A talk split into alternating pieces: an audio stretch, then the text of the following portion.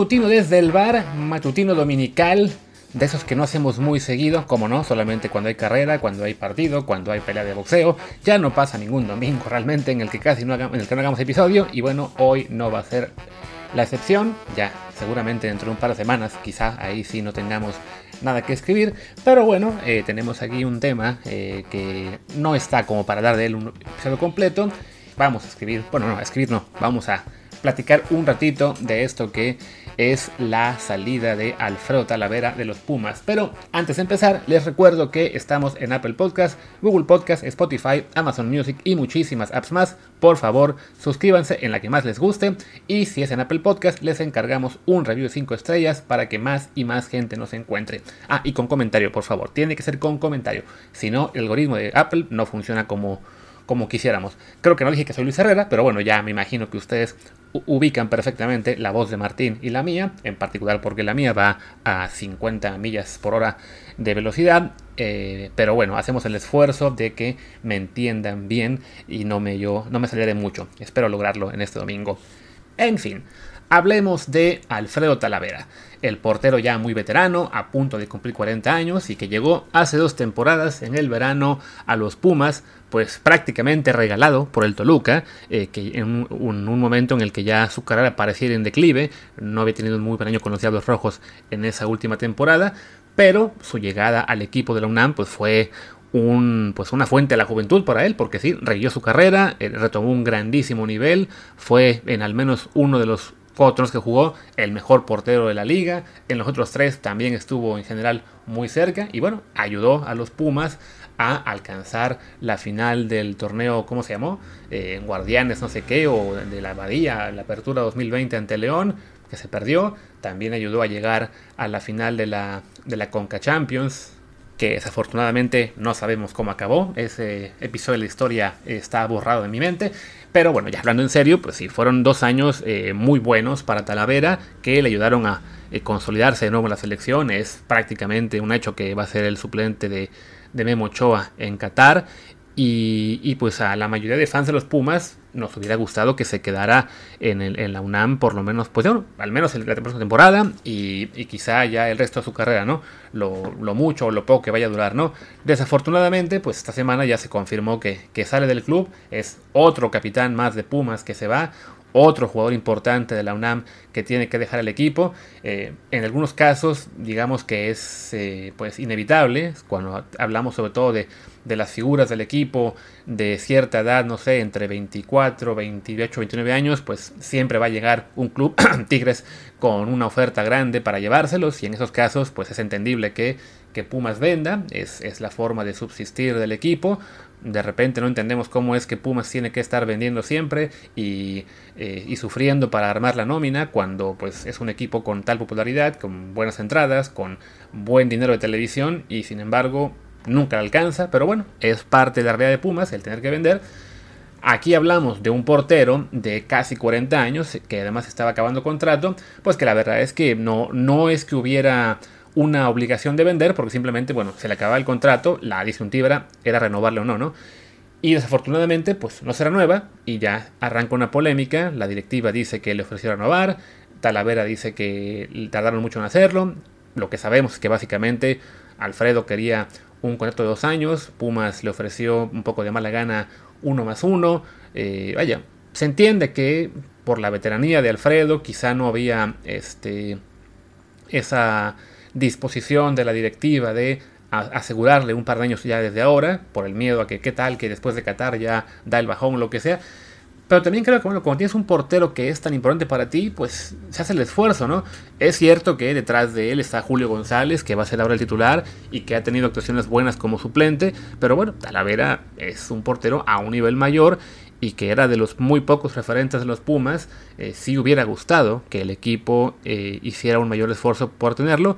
Y más allá de eso, es decir que bueno, ya con esta directiva, y por esta directiva me refiero a lo que ha sido la directiva de Pumas por los últimos, no sé, 10, 15 años, pues nunca acaba uno muy contento porque sabemos que hay manejos muy extraños, llegadas de jugadores que uno no entiende, salidas pues como esta, ¿no? De, de, mala forma. No es el primer capitán que se va entre polémicas, recordemos hace unos años lo que fue Darío Verón.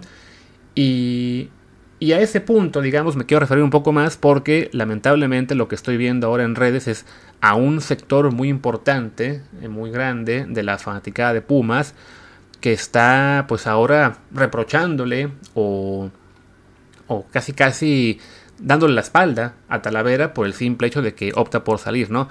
Se, sabe que tiene una oferta eh, importante, aparentemente del norte, quizá vaya a acabar en Bravos de Juárez, y hay gente que ya empezó a decir que es que Talavera es un mercenario, que se va por el dinero, que está... Eh, me dio mucha risa que eh, una, una chica de Twitter, de, estas que tienen 25 mil seguidores, pues porque están muy guapas y y hablan de fútbol, aunque no, no todas sepan mucho. Insisto, no todas, no me se me vayan ir encima. Algunas sí, las hay que sí son guapas y a la vez saben de fútbol, no, no, están, no, son cosas excluyentes. Pero bueno, a lo que iba es que eh, decía que, Pum, eh, perdón, que Talavera eh, va a elegir el dinero sobre pelear por títulos. Con, con Pumas lo hacía. Y a ver, pues con la pena, pero no amar.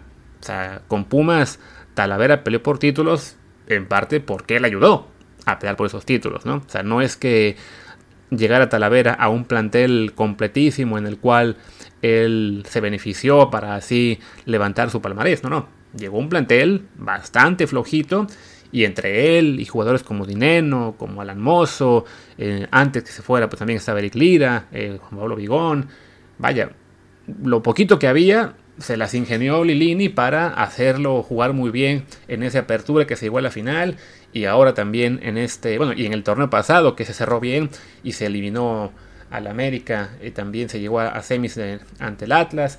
O sea, no es que Talavera fuera la única pieza, pero sí fue una pieza importantísima, ¿no? Entonces, cerrar los ojos a realidad y pensar de que, ah, se va por el dinero y ahora no va a pelear por títulos, pues ¿qué creen?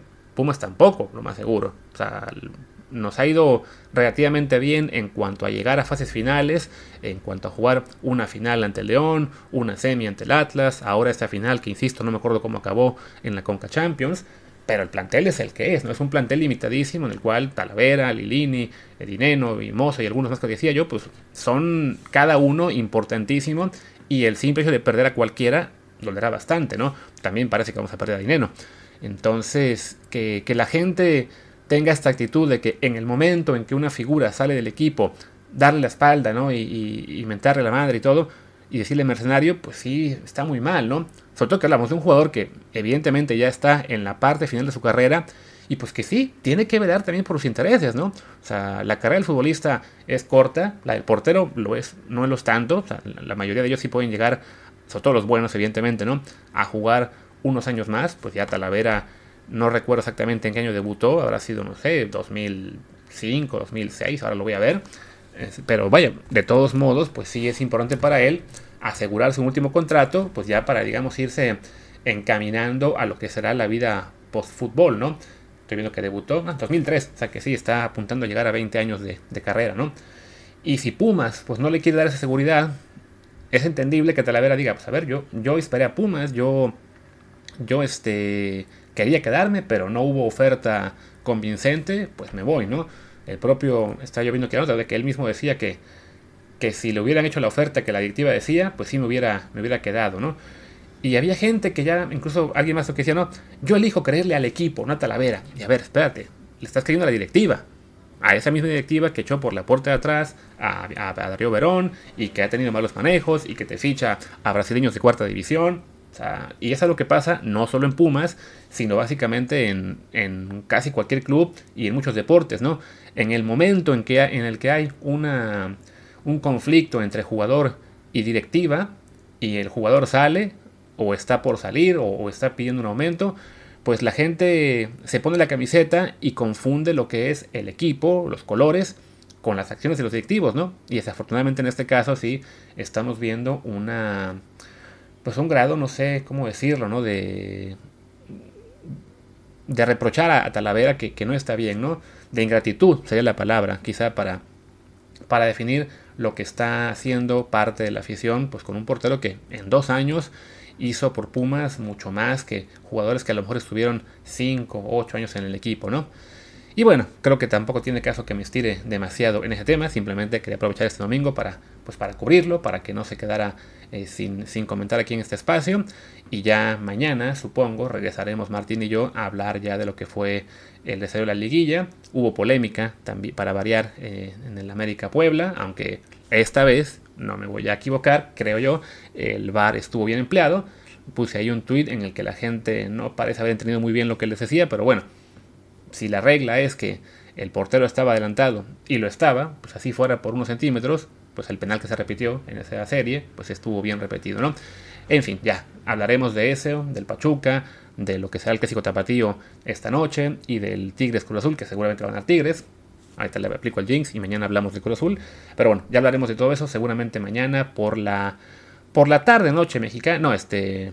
O sí, tarde noche mexicana, porque Martín anda ahora de paseo, así que no, no estoy seguro de que podamos grabar temprano. Ya si acaso le consigo ahí eh, obligar a que grabe un matutino para que no estén ustedes esperando demasiado tiempo por, por escuchar nuestras lindas voces. Y bueno, pues muchas gracias a la gente que nos acompañó en esta emisión. Disfruten su domingo y nos vemos mañanita. Nos escuchamos en otra emisión de Desde el Bar. Yo soy Luis Herrera, mi Twitter es arroba LuisRHA, el del podcast y también el Telegram es arroba desde el bar POD, desde el bar pod. Pues gracias y hasta mañana.